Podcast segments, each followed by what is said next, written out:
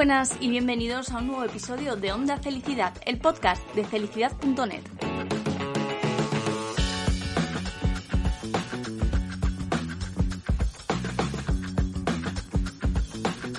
¿Te gusta que te feliciten durante el mes del celíaco, durante este mayo celíaco en el que tenemos un Día Internacional el 5 de mayo, otro el 16, el Día Nacional de la Celiaquía en España el 27? ¿Te gusta celebrarlo y que te feliciten? ¿O eres de los que crees que, bueno, pues que no hay nada que celebrar, que estamos hablando de una enfermedad que es un tema muy serio? Eh, bueno, yo entiendo las dos posturas, pero sí que es verdad que después de 23 años de diagnóstico sí que considero tengo cosas que celebrar yo a título personal, ¿no? Y, y creo que, bueno, que que todos los celíacos tenemos que ser conscientes de los cambios tan importantes que se han producido en los últimos años que nos benefician. Aún así, obviamente, esto no le resta eh, ninguna importancia al problema que tenemos, que tenemos que tener en cuenta, pues eso, que es un problema de salud crónico para siempre, ¿de acuerdo? Entiendo eh, que haya gente que lleve tiempo diagnosticada y que no quiera eh, festejar nada y es totalmente respetable, porque cuando nos dan una noticia como es el diagnóstico de, de un problema crónico para toda nuestra vida, pues las actitudes y los comportamientos que pueden surgir pueden ser súper diferentes, ¿no? Cada uno lo gestiona y lo lleva como bien puede. Yo recuerdo cuando a mí me diagnosticaron con, con 14 años, bueno, pues eh, me dio miedo porque no entendía muy bien lo que me decían, pero también me dio mucho alivio porque me explicaron que eh, me iba a curar en el sentido de que iba a mejorar, de que iba a recuperar mi salud y de que solo tenía que hacer pues una dieta, una dieta que en principio pensaba que era mucho más sencilla, luego descubrí que no es tan sencilla, que, que hay que saber muchas cosas. ¿no? Mis padres también lo recuerdan pues con un poquito de temor por no sabemos si lo vamos a hacer bien, eh, esto es muy complejo, etcétera, etcétera, pero también por el alivio de saber, vale, se han descartado las cosas horribles que pensábamos que podía tener nuestra niña, ya sabemos lo que tiene y tiene un tratamiento. Entonces, bueno, yo siempre pienso que en un momento así, qué importante, ¿no? Habría sido eh, tener a una persona con conocimientos, formada para ello, a un psicólogo que nos ayudase a entender esta noticia y a gestionarla de la mejor manera posible, ¿verdad?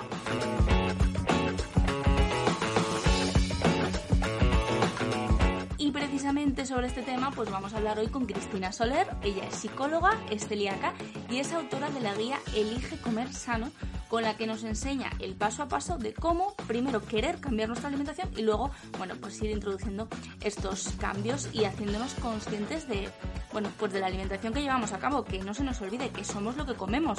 Sobre ese cambio y por qué se produjo ese cambio también nos va a hablar Cristina. Y es que en su caso la dieta sin gluten no fue suficiente para eh, ayudarle a revertir el daño intestinal que le había ocasionado la celiaquía. Y de este tema nos habló también mucho en el anterior episodio el doctor López Rueda, experto en intolerancias alimentarias, en enfermedad inflamatoria intestinal y en microbiota. Nos explicó que había muchos celíacos que no recuperan después de estar un tiempo con dieta sin gluten hay que hacer más cosas, ¿vale?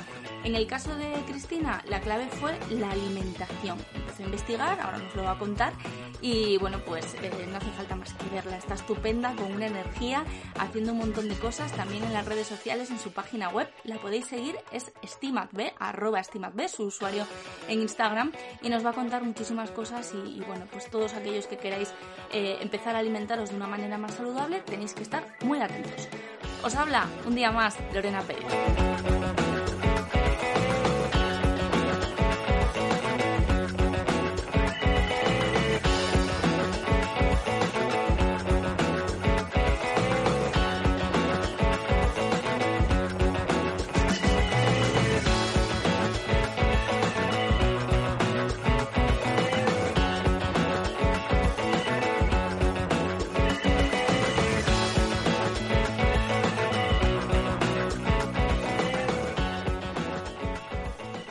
Como decíamos, ella es celíaca, es psicóloga, eh, tiene una obra muy muy bonita, yo la tengo en mis manos ahora mismo, además está compuesta por unos materiales eh, que, la complementan de manera muy chula, de verdad, muy útil, tenéis que echarle un vistazo. Eh, la podéis seguir además en redes, es muy, es muy activa, Estimat B. Ella es Cristina Soler, es psicóloga, es celíaca, como decíamos, y nos va a contar muchas cosas sobre pues cómo gestionar ese diagnóstico de una enfermedad crónica que de repente llega, que además es importante, yo creo que hablemos de, de ese tema en el mes del celíaco, y también nos va a hablar de esa primera obra suya, que seguro que no va a ser la única, porque tiene mucho, mucho talento y muchas ganas de, de ayudar. Hola Cristina, ¿qué tal? Bienvenida. Hola Lorena, muchísimas gracias. Me hace mucha ilusión estar aquí hoy contigo ¿eh? y agradecerte también vuestra labor, ¿eh? que es muy buena la que hacéis con nosotros. Muchas, muchas gracias. Para nosotros también es un honor que seas la, invitada número 13 de, Onda Felicidad, porque bueno, pues eso, eh, hace tiempo que, bueno, que vemos tu labor en, en redes. Eh, hace unas semanas, yo creo, conocimos ese material tan estupendo en el que, bueno, pues nos enseñas un poquito desde, desde una experiencia tuya propia como, como celíaca a, a, ser un poco más conscientes de, de, algo tan importante como es la alimentación, que no sé, a veces, y, y ya, esto ya es cosa personal, ¿no? A veces en momentos de, de, la vida pasa como un segundo, un tercer plano, porque lo importante es el trabajo, los niños, esto, lo otro, y no nos damos cuenta de la importancia que tiene hasta que aparece una patología y dice, oye, cuidado, que hay que tener siempre mucho ojito con lo que se come. De eso vamos a hablar, pero yo quiero empezar esta entrevista eh, mm, hablando un poco de tu, de tu faceta profesional, porque además de, celíaca, que eso no es profesional, eres psicóloga y, yo creo que no sé si, si eso te ha ayudado a aceptar, a asumir bueno, pues ese diagnóstico, eh, cuando llegó, en el momento en el que, llegó, que supone un cambio tan importante, ¿cómo, cómo se gestiona eso cuando después de un, tiempo con problemas de salud, de repente nos dicen lo que nos está ocurriendo? Eh, sabemos que eso implica muchísimos cambios. ¿Cómo lo gestiona la persona? Porque sabemos que hay gente que lo llevaba un poquito mal, otros que lo llevan mejor. Mm, ¿Tú qué nos recomiendas desde tu punto de vista profesional? bueno, la pregunta que me haces es que yo al ser psicóloga Mm, bueno, me, me apoyo lo gestionas de otra manera, ¿no? En cierta medida, pero el proceso lo he tenido que pasar igual, ¿no? Porque como persona las emociones son universales y el proceso también, pues igual que todos, ¿no? Lo único que quizás al ser psicóloga la capacidad pues de introspección o de autoconocimiento la, la tengo como más presente o más trabajada y eso probablemente me ha podido ayudar, ¿no? Pero un poco lo que tú comentas, ¿no? Que es el, el cambio, es, es cuando recibes este diagnóstico, ¿no? Comentábamos que bueno, que puede ser vivido en un momento dado como un alivio si hay una sintomatología muy fuerte. Yo en mi caso, pues no tenía, mis, síntomas eran bastante leves. Era un tipo más bien subclínica, que luego me mm, atascabos y te das cuenta de que había muchos más síntomas de los que me pensaba, ¿no? Eh, yo lo que diría que ante este cambio, eh, las teorías en psicología, y está estudiado, eh, yo lo relacionaría con las etapas de un duelo, ¿vale? Cuando hablamos de duelo, a veces se piensa en duelo, pues cuando fallece un familiar, o, ¿vale? Pero lo que es el duelo, el concepto de duelo es cuando hay una pérdida o un cambio. Es decir, cuando tenemos un cambio en nuestra vida, hemos de hacer este proceso de, duelo, ¿vale? Entonces, como, como proceso, la palabra ya lo dice, tienes que pasar por distintas fases y a veces nos pensamos que es recibir el diagnóstico y ya está. En dos días yo ya voy a ser, voy, a ser otra persona. Entonces, respetar y entender, cuando tú entiendes que eso es un proceso con distintas fases, eso a mí, por ejemplo, también me ha ayudado para aceptar y entender en qué, momento estoy. Entonces, estas fases que están así un poco las resumo, ¿no? Que, están estudiadas, que son las que, por las que solemos pasar las personas. La primera es la negación. De hecho, son las fases que también estamos viviendo con, el, con todo el tema de la crisis del, del COVID, ¿no? Es también duelo, es un cambio, ¿vale? Pues la primera fase siempre es la negación. ¿Por qué? Porque piensas, uy, esto no me puede estar pasando a mí, ostras, eh, ¿cómo, es posible? Es como un poco mecanismo de defensa. Intentas hacerte, hacer ver que eso no va contigo. Uy, no, no. Eh, te cuesta un poco de Esto no puede ser, estas pruebas no están bien. Exacto, igual se han equivocado, ¿no? O igual aquí no. Y entonces también te sientes un poco solo ante un diagnóstico que te falta mucha información. Dices, bueno, tengo aquí un diagnóstico, pero ahora me falta mucha información. La siguiente fase es un poco como le llaman como de ira. Es cuando ya te entra un poco el enfado, ¿no? Decir, ostras, esto me ha pasado a mí. Cuando llegas a casa ves que no puedes comer de nada, que empiezas a ir a un sitio, es cuando empiezas a salir, que quieres ir a cenar el primer día, o sea, es como la ruta, el duelo ya lo dice, la primera vez que voy a cenar fuera, la primera vez que hacemos una comida familiar, todo es como más complicado, entonces ahí estás como más enfadado todo el tiempo, porque dices, ¿por qué me pasa a mí esto? Esto no es justo. Estás como enfadado en cada situación nueva que te pasa, hasta que tú vuelves a repetir, ¿no? La segunda comida familiar ya, esos familiares ya les has explicado. Entonces, la primera que, situación, estás como más enfadado. Entonces, la tercera fase le llama la negociación, en la que tú lo que haces es un poco comprender, comprender y haces un poquito las paces contigo mismo y dices, venga, aquí tengo que empezar hacer algo. Y es curioso que he leído en algún libro que dice, es importante que no lo vivas como si fuera un castigo, eh, como si hubieras hecho... ¿Qué he hecho yo, no? Para, para merecer esto. Y a mí a veces, sin darme cuenta, fíjate tú, me salía la frase, no por un tema de religión, pero decía, ¿qué habré hecho yo para que me hayan enviado esto? Porque a mí me gustaba mucho el pan. Uf, yo panera, bueno, más que yo. Igual que yo, sí, sí. Yo creo que más panera que a mí me encanta el pan. O sea, yo comía pan con todo, todo, todo lo mm. comía con pan. Digo, esto es como un castigo de, de, Dios, pensaba un castigo divino, sí. Y, y, cuando luego lo lees, dices, una cosa que yo pienso y que yo siento, lo ves escrito como algo que es natural dentro de un proceso, pues te ayuda a decir, bueno, pues no soy tan raro, no soy tan rara, tengo que vivir, es, esto hay que vivirlo. Esas fases las tienes que pasar porque entonces el duelo es positivo. Cuando te quedas anclado y decir, y estás enfadado siempre y permanentemente, y cinco años después del diagnóstico sigues enfadado cada vez que, ¿vale? Entonces, cuando tú vas evolucionando, eso sería un duelo eh, eh, positivo, porque ya verás, el siguiente paso sería más la tristeza, porque dices, bueno, ostras, pues mi vida pues sí ha cambiado y te, y te pones como triste cuando ves la dificultad que no puedes a lo mejor ir a cenar a ese sitio que te gustaba tanto o ese plato de comida que estabas acostumbrado a comer, pues te produce tristeza. La emoción aquí ya es tristeza, es distinta a la de la rabia, pues tú las, de ir, las de ir aceptando. Y la última es la aceptación. La aceptación es que entiendes que de la adversidad puedes hacer una oportunidad y buscas lo, lo bueno. Pero para llegar a la aceptación hemos pasado por las otras. esa, esa es la clave. No sé si os un poquito el entender ¿no? las etapas del ciclo para ayudarnos.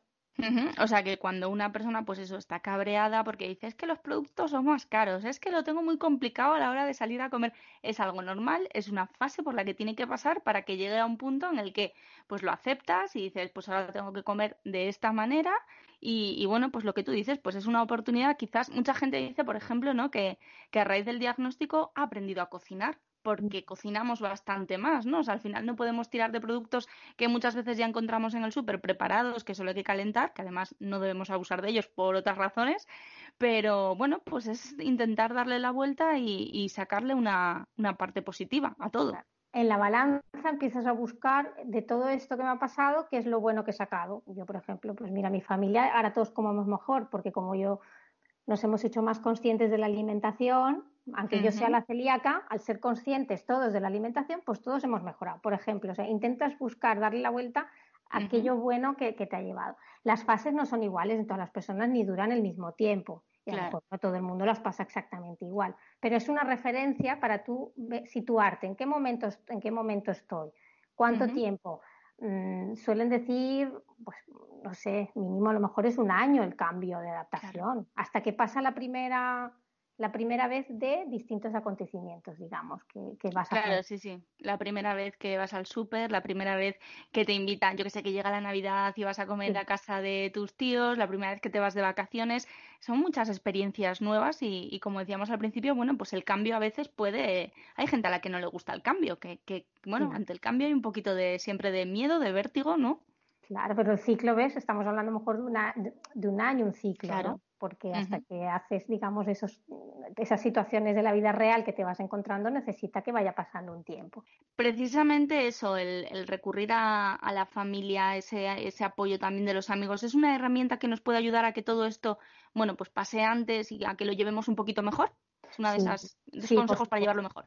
Por supuesto, el apoyo de tu entorno y que entiendan un poco las fases y en el momento en que estás y que tú lo puedas compartir. Mira, es que ahora me siento así y compartirlo para recibir el apoyo del, entorno. Y luego entender que es un, proceso, un crecimiento personal. Es decir, la celiaquía también te puede llevar a, a autoconocerte y tener más conexión contigo mismo para ver cómo estás tú y observarte de cómo te sientes en cada momento para respetarlo.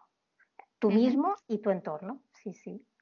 Claro, sí, yo siempre veo en, cuando hablas con, con, personas que tienen, pues como es nuestro caso, ¿no? una patología crónica, cuando pasa un tiempo, eh, siempre te dicen que, que, que, se han hecho más fuertes, ¿no? Porque al final te creces ante la adversidad. Eh, pues llegas a un sitio, no puedes comer, pues en vez de lo que harías quizás al principio, que es cabrearte muchísimo, pues igual te lo tomas con cierta filosofía, te vas al sitio, yo que sé, al ultramarinos enfrente, te comes dos manzanas y te vas a tomar el café luego con tus amigos otra vez, no sé también es parte de, todo eso que dices, ¿no? De, darle la vuelta, de ser más positivos y, bueno, pues ver la parte buena de todo esto, ¿no? Exacto, sí, sí.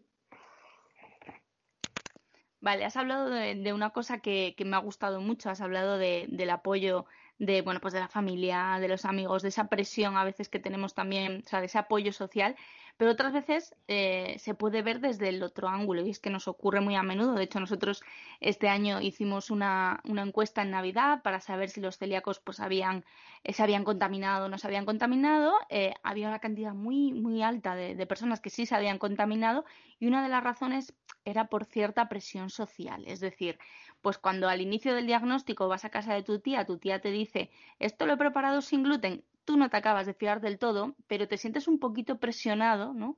A, probar eso que, te han dado. Y es algo que nos dicen muchas veces los expertos que ocurre sobre todo en la adolescencia. El no querer eh, ser diferente, el querer hacer lo mismo que hacen tus amigos, salir todos y poder comer la hamburguesa donde la comen los demás, Em, ¿Qué recomiendas a, los papás que tienen niños adolescentes que les da mucho miedo esta etapa, precisamente porque, bueno, quizás la presión social puede hacer que, el niño, que la niña, pues transgredan la dieta? Claro, el tema de, la adherencia, si miras, hay estudios también de la OMS que hablan de que hay como un 30% de personas con enfermedades crónicas que no siguen el tratamiento que tendrían que, que seguir. Que sí que la adherencia es un problema de salud que también se tiene que abordar y que habría que tendrían que haber como más esfuerzos a nivel de, de, los profesionales y los equipos para trabajar también este tema, ¿no? Es un poco el gran olvidado, ¿no? A nivel, pienso yo, ¿eh?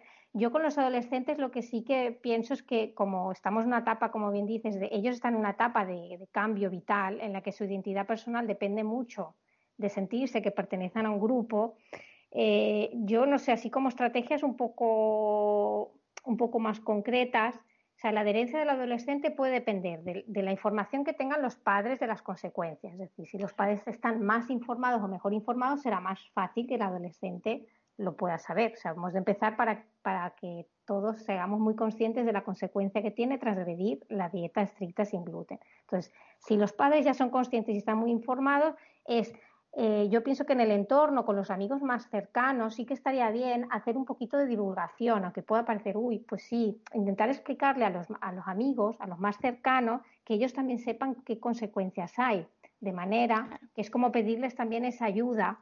Y si estos amigos tienen unas rutinas determinadas o un, un tipo de actividad determinado, porque los viernes les gusta ir a comer a un sitio de churros concreto, por ejemplo, de que hay un, pues a lo mejor es llegar a algún acuerdo con ese grupo para que busquen un sitio en el que ah, puedan comer algo parecido, pero en el que haya la opción sin gluten, de manera que él no se sienta, este adolescente no se siente tan desplazado de su grupo de amigos. Entonces, a lo mejor desde casa los padres es cómo trabajar con el grupo más, más cercano de amigos para que ellos también en un momento dado también puedan ser como, como de apoyo. También con el adolescente pienso que, que, están en la etapa en que como necesitan la autonomía, en el momento que están solos, es cuando ellos quieren hacer lo que quieren, ¿no? Porque en casa ya les vas marcando pues todas las pautas de todo lo que tienen que hacer y de todo, pues de estudiar, de todo, pues el gluten igual ellos lo meten en, la saca de, mira, una pauta de obligación que tengo. Entonces es fácil que cuando estén solos quieran transgredirlo pues para sentirse que son ellos, porque están en esa fase de, identidad. Pues es es hablar con ellos, es decir, un diálogo y una conversación con ellos, pero distendida, relajada, no desde la, no desde la desconfianza, ¿no? No se sienta que desconfías, pero sí que se siente escuchado. ¿Y cómo te sientes? ¿Y cómo te ha ido? ¿Dónde habéis ido? No, ver un poquito cómo, según el adolescente que quiere hablar más o menos, pero sí que ese tema tratarlo. Y luego otro tema es que yo pienso la comida, el, placer de una comida sabrosa, para que ellos no sientan que la han perdido, pues buscar, yo sé que es un trabajo extra, ¿no? Pero es buscar aquellas cosas que les gusta de comer, les gustan mucho los dulces, pero en su versión saludable, para que puedan también disfrutar de, que puedan asociar que también se puede disfrutar de aunque sea sin gluten, exacto. Aunque sea sin gluten. Entonces, si ellos empiezan a asociar que eso es posible, no van a vivir como que están tan limitados, no van a vivir tanto como, mira, mis amigos están comiendo esta cosa que es tan rica y yo no voy a poderme comer mirando, cosas tan buenas, ¿no? Entonces, es a lo mejor, pues no sé, hacer la merienda en casa y que ellos, ¿no? Invitar a los amigos y buscando qué actividad social. Y luego algún grupo está muy bien en las asociaciones con los grupos de jóvenes. Es un encuentro súper interesante porque entonces la pertenencia al grupo como, como formarán parte de un grupo de jóvenes también celíacos, esto también les va a ayudar mucho a, esa rutina o esa pauta que ellos hagan. Con si tienen un grupo de celíacos en la asociación, o les va a ayudar a hacerlo con, con los otros amigos, les va a ayudar a saber cómo, las asociaciones he visto que hay muchas actividades para, para jóvenes. Bueno. Sí, sí, a través de, de, FACE Joven hacen un montón de cosas. Nosotros lo vemos también en, en las jornadas en Cangas sin Gluten. Las actividades que tenemos para los niños, claro, son niños que no se conocen y que tienen una cosa en común. Y es que la inmensa mayoría son celíacos y el que no es celíaco está allí porque tiene un hermanito celíaco que está haciendo, pues, por ejemplo, yo qué sé, eh, unos dulces sin gluten, ¿no? Y luego te lo cuentan los padres y dicen, es que no dan crédito de, de que todos no puedan comer gluten y, es algo que comparten y es algo que comentan y se lo pasan pipa, ¿no? Y, crean una piña y año tras año la gente que repite eh, muchas veces es porque surge cierta amistad, cierto roce entre los niños que han coincidido en, en, esos talleres y que, bueno, pues lo que tienen en común es que no pueden comer gluten. A mí me parece, bueno, pues increíble y, como tú dices, muy interesante. Eh, intentar, bueno, pues en este caso son niños, pero en el caso que estábamos hablando adolescentes, bueno, que no se sientan desplazados y que vean que hay más gente como ellos que tiene que hacer la dieta igual de estricta eh, dentro de casa como obligación y fuera de casa como obligación también, obviamente. El problema quizás son los adultos, porque también tenemos datos, y, la verdad es que asustan un poquito, ¿no? Em, de gente ya adulta, a la que diagnostican en una edad pues un poquito más mayores em, y, transgreden la dieta. Es por ignorancia, o sea, por no saber, por falta de información, en el sentido de, bueno, pues hay mucha gente que le diagnostican y no quiere saber nada del tema, hace la dieta como puede y ya está, no se informa, no acude a una asociación, no sé, es, es falta de información, es rebeldía Mm, es mm, inconsciencia, es que no lo sé, porque hay muchos casos, ¿no? De gente que te dice, bueno, pero es que yo el fin de semana una cervecita con gluten me tengo que tomar. Y tú dices, pero es que eso es un atentado contra tu salud. Claro. Yo, yo pienso que, bueno, es el tema de la adherencia, ¿no? Un poco, y en los adultos, eh, sí, un motivo puede ser falta de información, pero a veces la información no es suficiente, porque entonces sería como, ¿no? El, tabaco, te ponen los dibujos allí y, y, la gente sigue fumando. Entonces, está demostrado que, no, que con la información no es suficiente. Es necesario eh, trabajar otros aspectos para que esa información acabe, acabe en acción. Yo, yo, en los adultos, también me hace pensar que también depende si, hay, si tienen síntomas o no inmediatos. Si tienen síntomas inmediatos es mucho más fácil que la adherencia.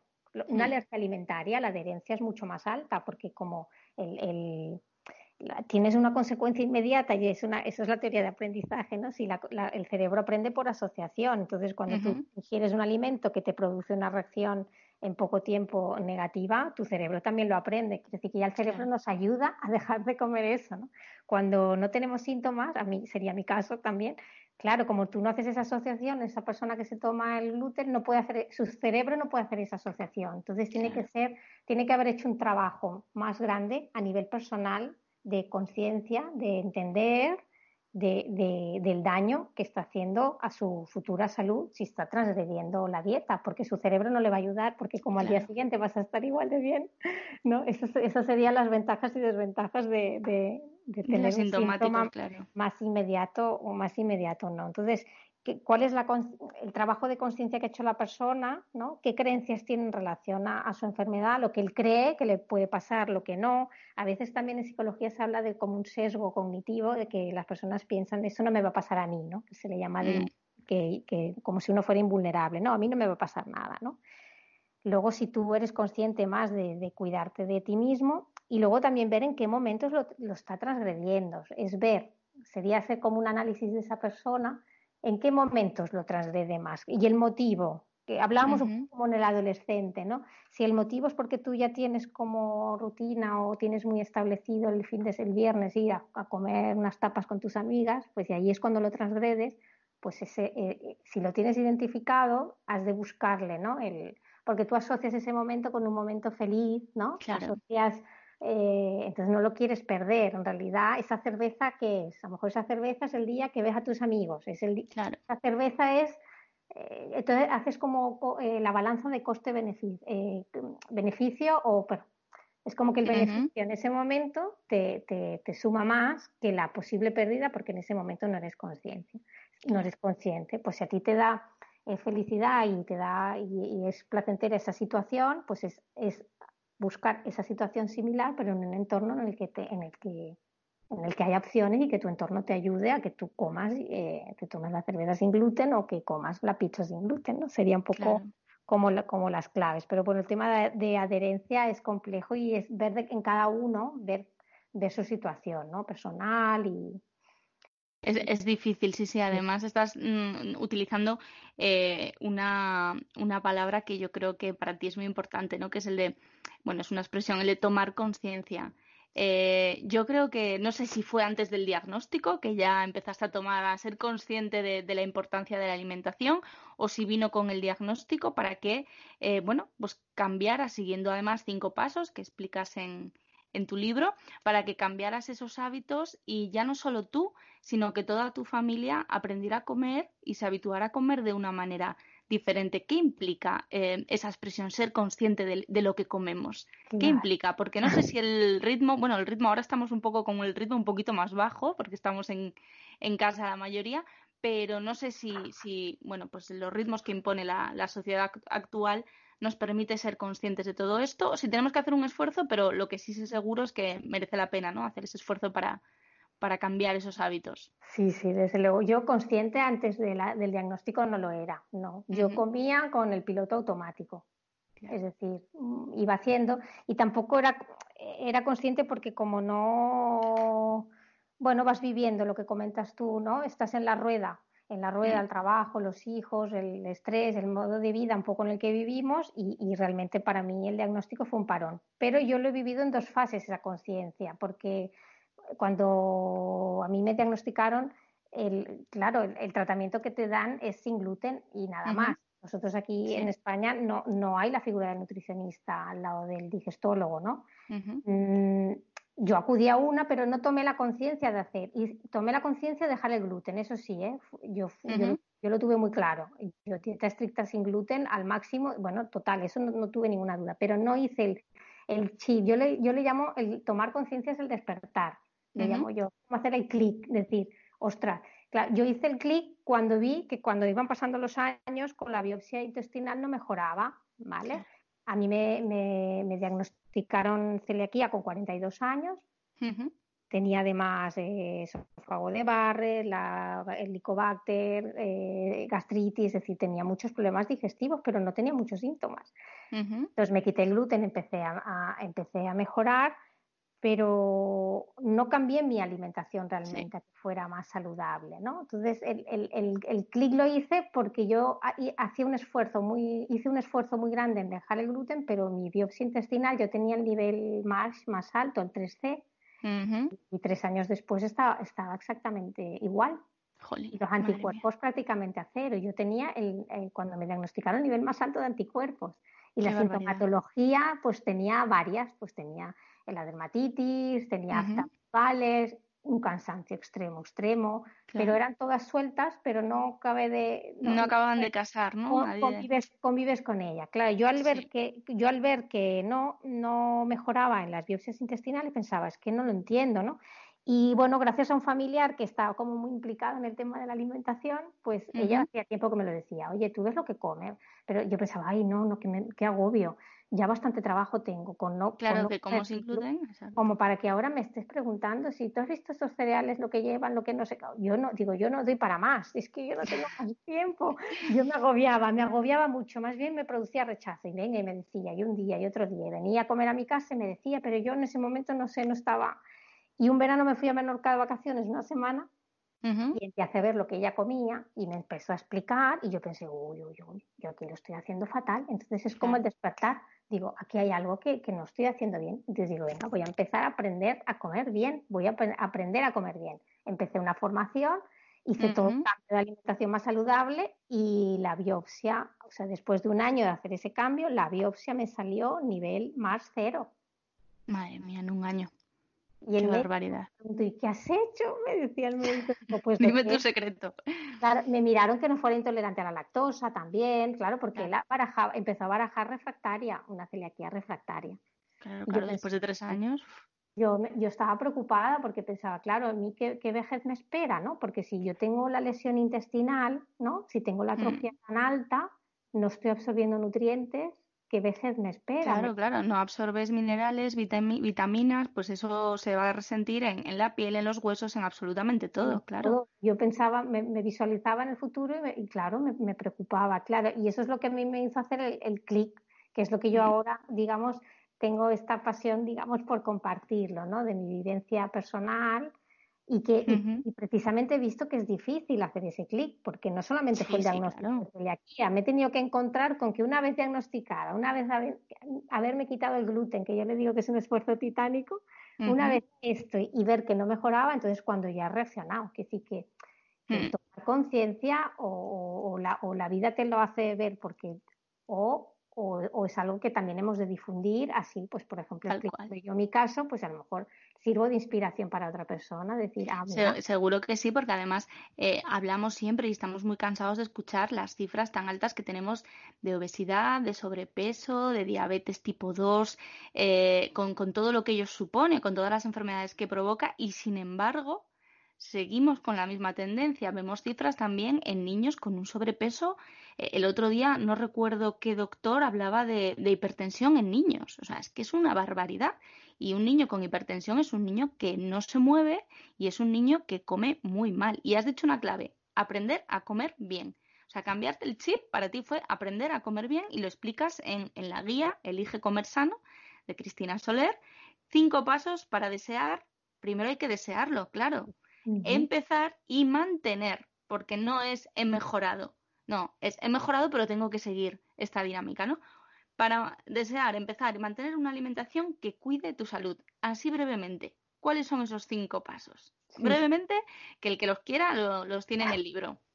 los cinco pasos como un proceso de coaching, ¿no? Que te, sitúa, el que el primer paso es lo hemos ido hablando, el primer paso es que te ayudó a hacerte consciente, pues como con datos con datos científicos, con, bueno, ver un poco la realidad, ser consciente que tú desees, que tú quieras realmente hacer ese cambio. El segundo paso es que tú tienes que aprender lo básico de la alimentación saludable, es decir, mm, las pautas, la OMS también nos la marca, eh, aparte de ir a un nutricionista, bueno, lo, más, lo más básico de la alimentación saludable le hemos de aprender, ¿eh? porque también con todo el cambio de la industria alimentaria hay muchas cosas que no sabemos, ¿no? Tú vas al súper y, bueno, yo, eh, yo era muy ignorante, es decir, yo compraba y realmente no, no sabía lo que... Claro, no sabes leer un etiquetado, no entiendes qué significan los es, los... No, porque no le había dedicado el tiempo, porque pensaba que no era necesario, pensaba que, que, que, bueno, que no era para tanto. También lo, lo, lo veía como exagerado, cuando me hablaban de eso pensaba, bueno, tampoco hay que ser tan exagerado bueno, sin, sin, sin, ser radicales, pero sí que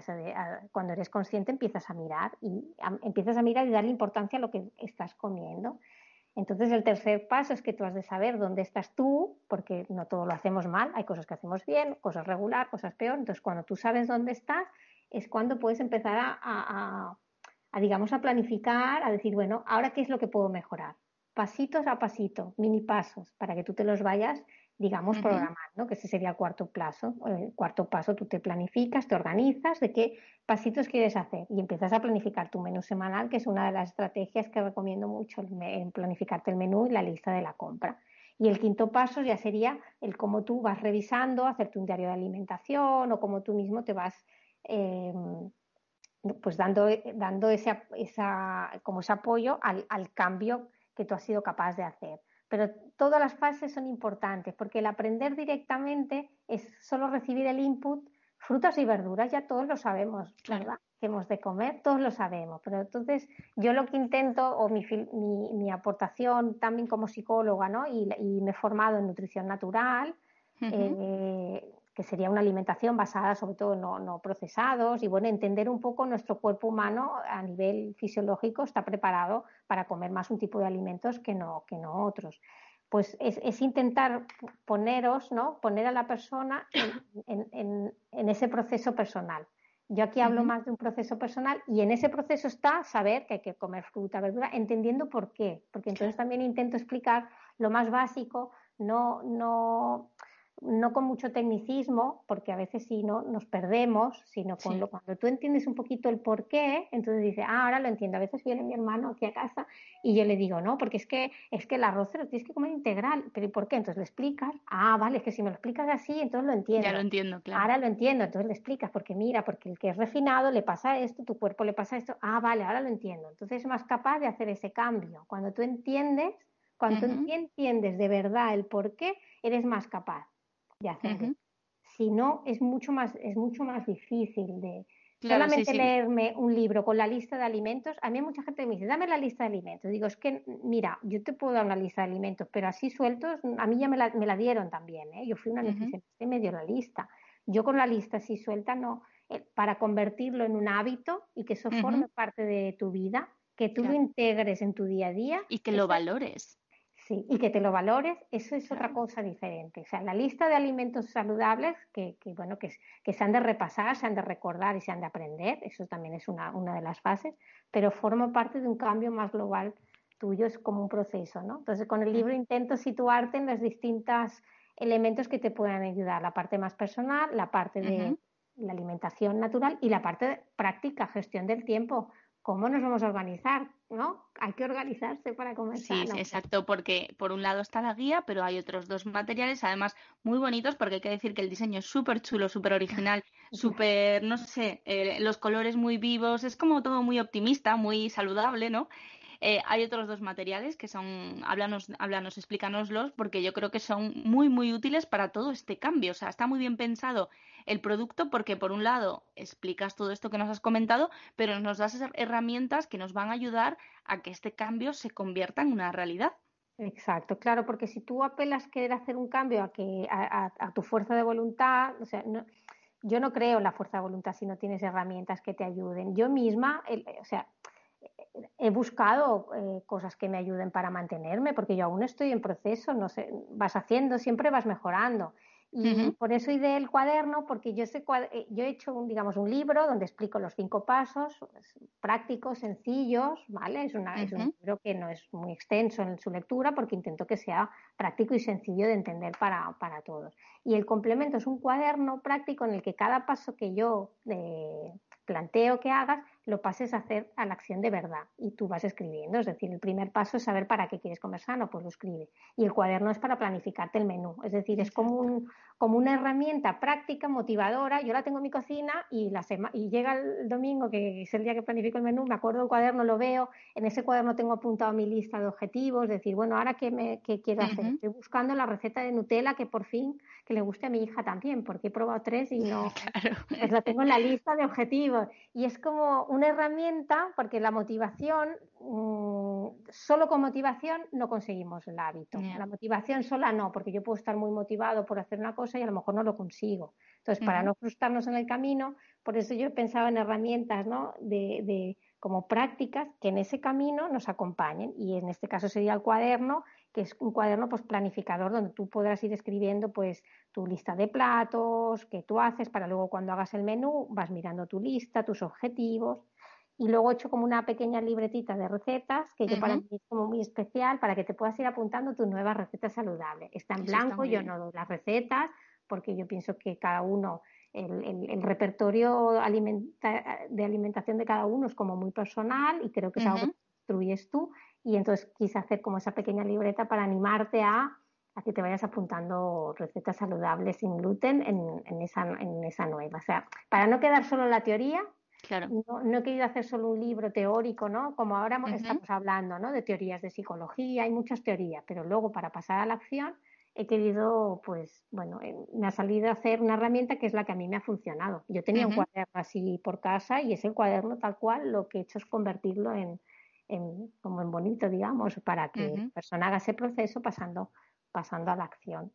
Muy chulo. Además has dicho una cosa que es clave, que has dicho recetas saludables sin gluten, ¿vale? Mm. Porque eh, antes estabas comentando, ¿no? Pues que cuando te diagnosticaron hiciste el esfuerzo titánico de eliminar el gluten de tu dieta y para adelante. Es decir, a mí me ha dicho el médico que no puedo comer gluten. Quito el gluten y sigo adelante. Y cada vez insisten más, eh, tanto los médicos como los dietistas nutricionistas, en que una dieta sin gluten debe ser una dieta basada en alimentos no en productos. Es decir, hay un montón de productos procesados sin gluten, etiquetados correctamente, que son completamente seguros, pero no debemos abusar de ellos y nos lo dicen los médicos hasta, vamos, o sea, constantemente. Yo recuerdo a la, doctora Natalia López del clínico diciendo, si es que ahora los celíacos, cuando les diagnosticas en etapa adulta, adulta, a los seis meses vienen, los anticuerpos están bajando y está subiendo el colesterol, porque no hacen una dieta variada, sana y equilibrada. Hacen una dieta sin gluten, punto. Y eso significa consumir muchos productos sin gluten que, eh, que, no puede ser. O sea, pero ni sin gluten ni con gluten. Es decir, la dieta tiene que estar basada en alimentos y luego ya pues la creatividad de cada uno con todos esos alimentos, eh, de, hacer unas recetas para escribir ahí en, ese cuadernito tan chulo que, que, encontramos en, en, la obra de, de Cristina Soler, para, para, combinarlos de manera que además, bueno, que nos gusten, porque obviamente pues lo que te puede gustar a ti quizás a mí no me guste, pero tenemos que saber que la dieta tiene que estar basada en esos alimentos y además también hay una cosa muy importante, por un lado los alimentos y por otro lado las técnicas a la hora de cocinar, porque la coliflor está muy rica, pero si la rebozas y la gratinas, pues bueno, mm, deja, ya no es tan saludable, a pesar de seguir siendo una verdura, ya no es tan saludable, ¿no? Entonces, bueno, no sé, me parece muy, muy importante Em, que te hayas enfocado en especificar eso, ¿no? Que la dieta sin gluten eh, es un tratamiento, pero que además, si queremos realmente estar bien, tenemos que hacerla de una manera determinada basándola en alimentos. A mí me parece que es una aportación estupenda. He creado, mira, un hashtag y es un movimiento que le llamo sin gluten no es suficiente. Y estoy empezando a trabajar un poco con esa idea, ¿no? Que, que para mí es como un movimiento para que los celíacos eh, entremos en, eh, bueno, con el hashtag, pues igual, pues las personas que compartan recetas en versión más saludable, pues que podamos ir compartiendo. Yo le llamo como un poco un movimiento, ¿no? A mí me gustaría que hubiera, pues, la, las comidas que cuando compras algo, ¿no? Tener una app que también nos diga si es un buen procesado o no, o cuando hay ferias de, ¿no? Para los celíacos que no solamente es de una bolsa con procesados, es decir, que a veces el mensaje es contradictorio, ¿no? Decimos hay que comer sano, pero por otro lado la industria alimentaria está muy bien y va bien que haya muchos productos sin gluten, pero también tienen que ir creando productos que sean buenos procesados para nosotros, porque nosotros, nuestra salud está en juego. Tú lo hablabas, colesterol, diabetes.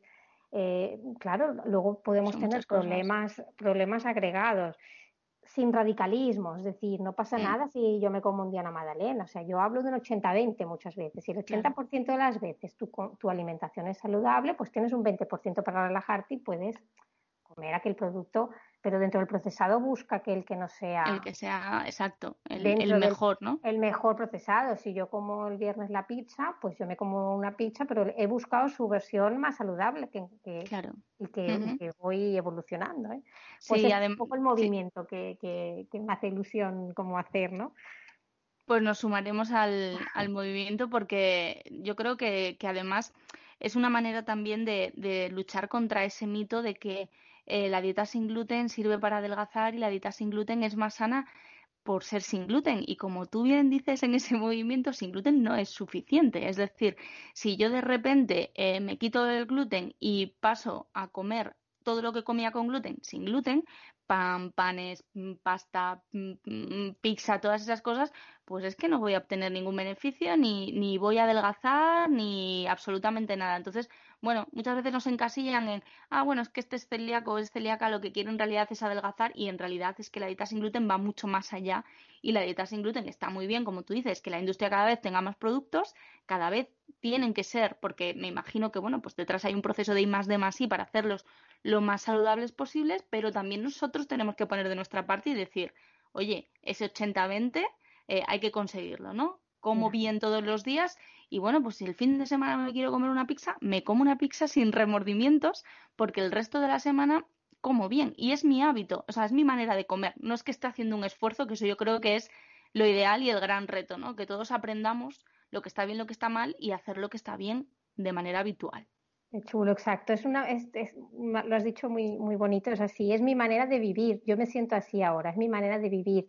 Y, no es que uno quiera ser radical o exagerado, ¿no? Tu manera de vivir es que eres consciente con lo que vas comiendo y no hablamos solamente de procesado o no, hablamos de que tú tienes una alimentación pues rica en vegetales, en frutas, es decir, que buscas ese equilibrio en, todo lo que vas comiendo, aprendes un poco a comer, aparte de diferenciar, porque el, problema de los procesados también lo tiene la población en general. Yo también me enfrento con este problema, mis hijos no son celíacos, pero también tengo que estar buscando qué alternativas de, porque los procesados también nos ayudan en la, en la vida, ¿no? Si no, cuando estamos trabajando no podríamos, pero dentro de los procesados hay buenos procesados que, que, no, no, tienen tantos, digamos, efectos a largo plazo que sean perjudiciales para la salud. O sea, el celíaco tenemos al fin y al cabo el mismo problema que la población en general en relación a los procesados. Y a veces hay personas que me preguntan, ¿pero tan mal comías tú? Digo, no, yo realmente tampoco, antes no es que comiera tan mal, pero es que no sabía lo que era comer bien de verdad. No es que yo estuviera cada día comiendo una pizza, no, no, pero, pero no comía la cantidad de fruta realmente necesaria, ni la cantidad de vegetales era, era mucho menor, los ingredientes pues no miraba, los cereales pues compraba los, que encontraba, los que me gustaban de sabor, pero no es que yo comiera cada día, porque hay gente que me hacía ese comentario tan mal, tan mal comías, a veces la gente piensa que el que come tan mal es el que come pizza y Coca-Cola. ¿no? de alguna manera, no. Yo comía, pensaba que, yo pensaba, eso es lo peor, que yo pensaba que no lo hacía tan mal. Y luego descubrí que lo hacía más mal de lo que me pensaba. Sí, sí, yo estoy igual en ese punto, ¿no? Yo digo, pero sí, yo, sobre todo, ¿no? Cuando estoy en Madrid, eh, nuestra alimentación está muy basada en, en, verduras, comemos mucha fruta, poquita carne, eh, sí que es verdad que bueno que los cereales, que el arroz que nos gusta, que nos comemos de vez en cuando una pizza. Y yo cuando voy a Asturias, a casa de mis padres, eh, que tienen pues esas carnes tan ricas y de repente te sacan queso y embutido y tal y cual, siempre me encuentro mal del estómago y digo, mamá, es que mm, coméis fatal. Pero es que cuando yo reviso, y sobre todo con herramientas como esta, cómo como yo aquí en Madrid, por mucha verdura que coma, no lo como bien. O sea, hago cosas que son muy mejorables. Y, por ejemplo, bueno, pues eh, cambiar ciertos hábitos, como por ejemplo, pues yo qué sé, eh, tomarte esa cervecita el fin de semana, si en vez de tomarte una cervecita te tomas un zumo, porque yo en realidad lo asocio a, estar con mis amigos y ahora que no puedo verles, pues lo hago aquí en casa, pues sirve, o sea, el cambio es brutal. O, por ejemplo, yo antes tomaba, y es una burrada, tres cucharadas de café, de, de azúcar con cada café tres cucharadas de azúcar. Y de repente dije, pero que es que, y tomaba mucho café, o sea, que eso es lo peor, que al día era mucha cantidad. Pues me lo quité de un día para otro y ahora las cosas muy dulces no las tolero, o sea, no, no me gustan, las rechazo. Eh, el otro día me puse a hacer donuts y los hice con cacao puro y con chocolate negro sin azúcar.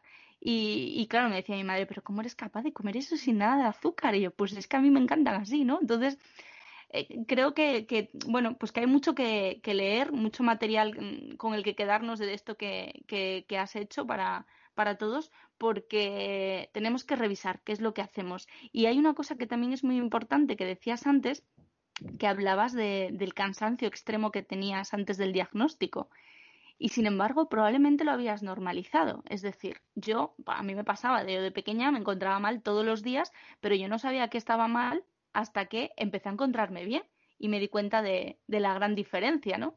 Entonces, bueno, hay mucho que aprender y yo creo que todos debemos revisar cómo nos alimentamos, ya no solo lo que compramos, sino cómo lo preparamos, ¿no? Esa coliflor rebozada que decía, que decía yo antes. Hay muchas cosas que extraer de, de Elige Comer Sano. ¿Cómo ha sido la experiencia de escribir? ¿Habías escrito alguna vez antes?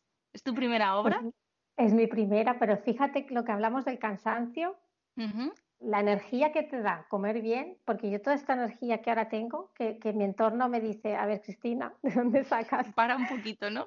pues la saco, pues desde que como bien. Yo desde que empecé a comer bien, ha surgido en mí, bueno, he hecho también como un proceso también de, el comer bien, como me ha hecho estar bien de, mejor a nivel de energía, de salud, pues me ha hecho en iniciar este, este proyecto de, de Estima Day, de escribir el libro.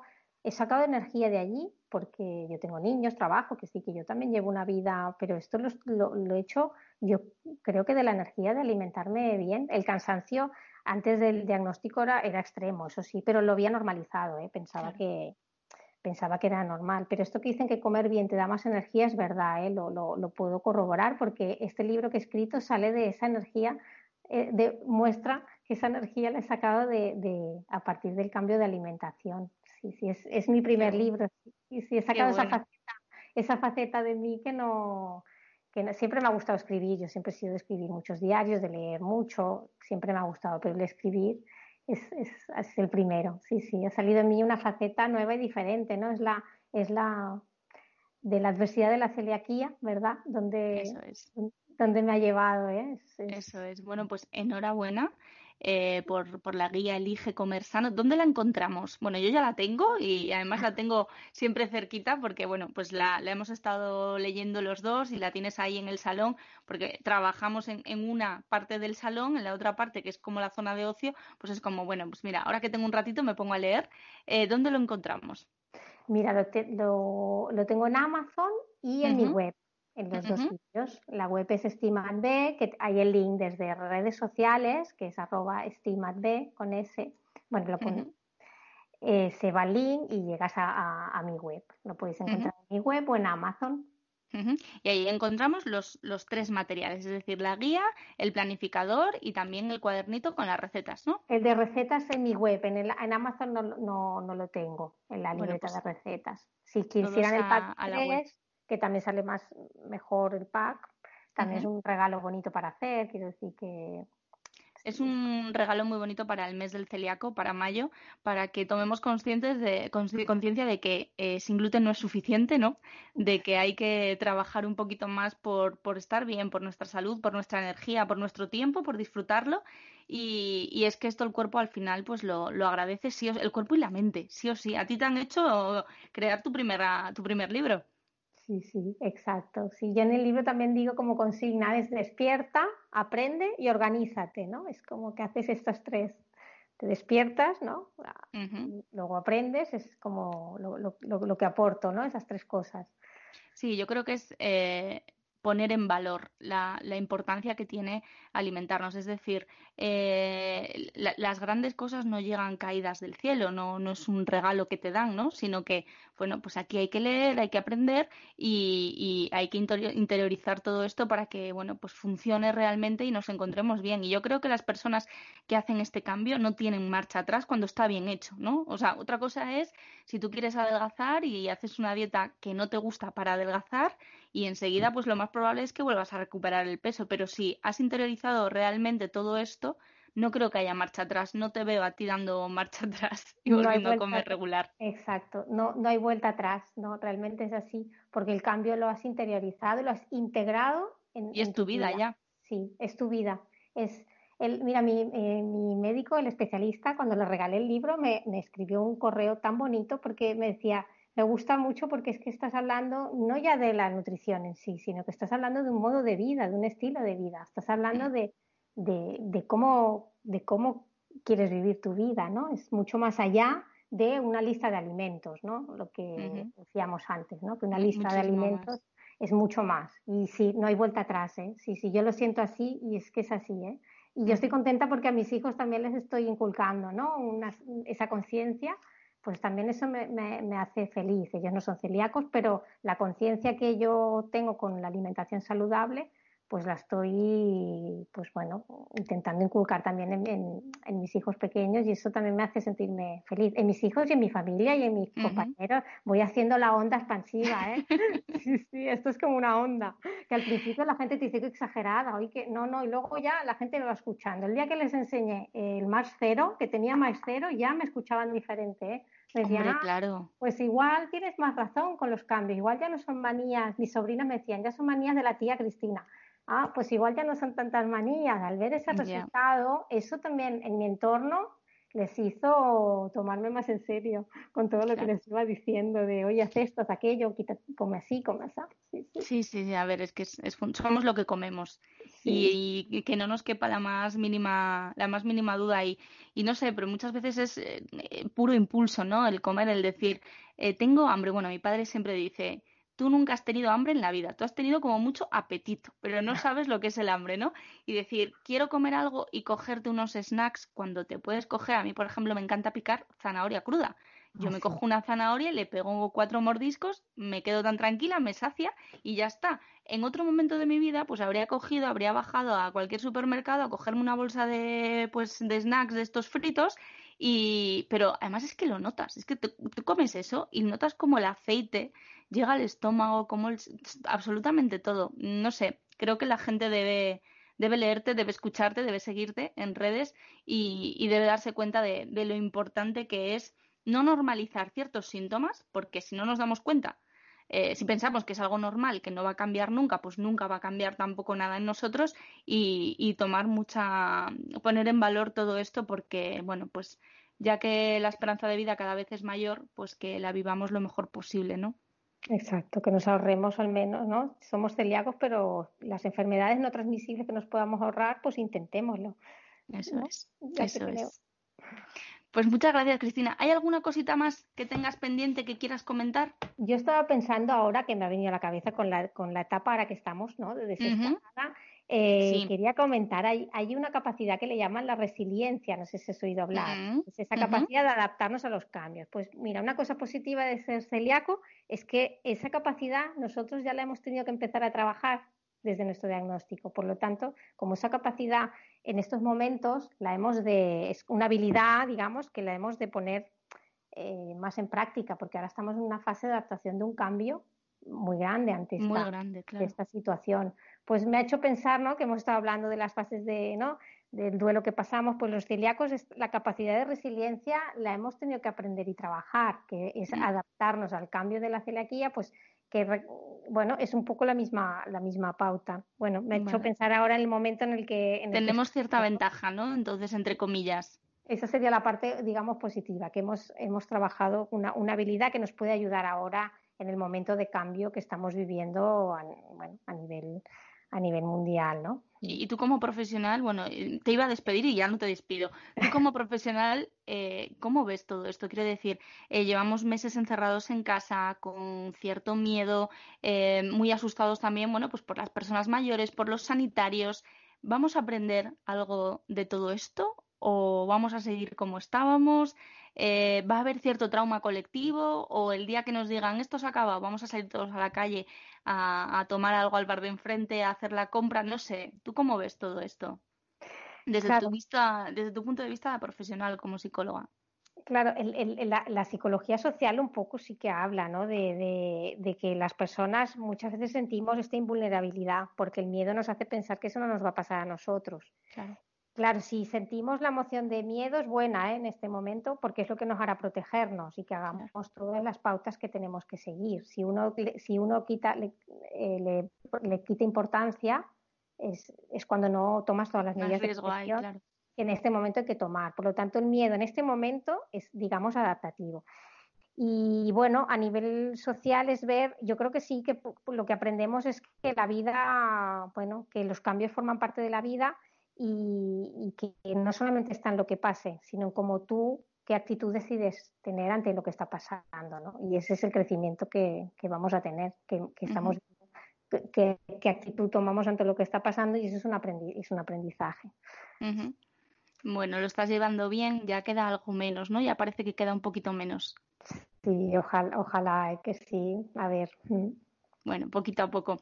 Pues, Cristina, muchísimas gracias por atendernos. Hemos hecho un recorrido desde el momento en el que nos diagnostican y vamos pasando fase por fase hasta cómo hacemos ese cambio, ¿no? Y qué herramientas utilizamos para hacer ese cambio y decir, sin gluten no es suficiente, tiene que ser sin gluten y eh, de otra manera. Muchísimas gracias por atendernos. Enhorabuena por Elige Comer Sano y, el resto de, materiales. Y, nada, muchísimas gracias por todo y te seguimos en las redes y en todas partes.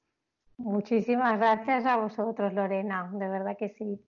Espero, espero despertar, despertar eh, algo en los, en, los celíacos con, con, el mensaje, ¿no? El libro ya es Elige comer sano, ese es mi mensaje. Oye, elige comer sano. Luego ya aprenderás y ya hay herramientas, pero... Exacto. Cinco pasos para desear empezar y mantener una alimentación para lo más importante, que es cuidar la salud. Exacto. Pues muchísimas gracias y, y de nuevo felicidades, Cristina. Un placer. Adiós. Gracias, chao.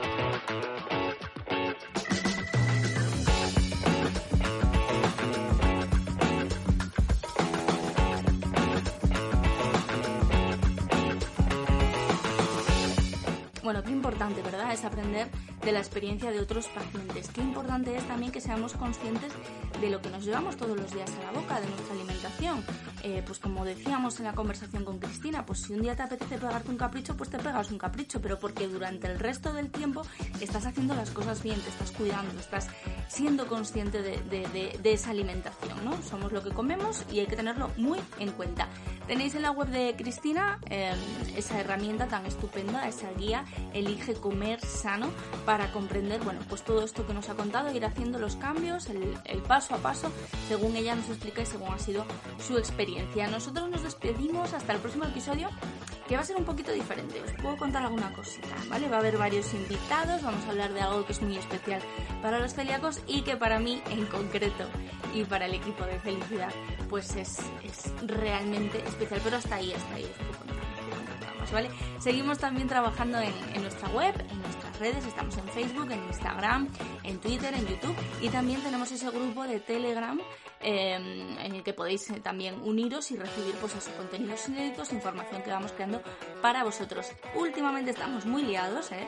Porque bueno, los que nos seguís en redes ya lo sabéis, el día 27 de mayo llega lo nuevo de felicidad. Em, es nuestro quinto cumpleaños, cumplimos cinco añitos y había que celebrarlo y lo celebramos, bueno, pues con el lanzamiento de un producto nuevo de la casa Felicidad, eh, que bueno, pues que se sumará pues a todo lo que tenemos ya. Pues tenemos este podcast, tenemos nuestra web, felicidad tenemos nuestra aplicación de restaurantes gluten que esperamos que pronto se pueda utilizar eh, con, normalidad, también se llama Felicidad. Tenemos también la web de restaurantes sin gluten, restaurantes.felicidad.net. La familia crece y tenemos muchas, muchas, muchas ganas de enseñaros lo que estamos haciendo, que creemos, bueno, estamos seguros de que os va a encantar. Muchísimas gracias por escucharnos, un episodio más. Cuidaros mucho y volvemos enseguida. Fuerte abrazo de Lorena Pérez.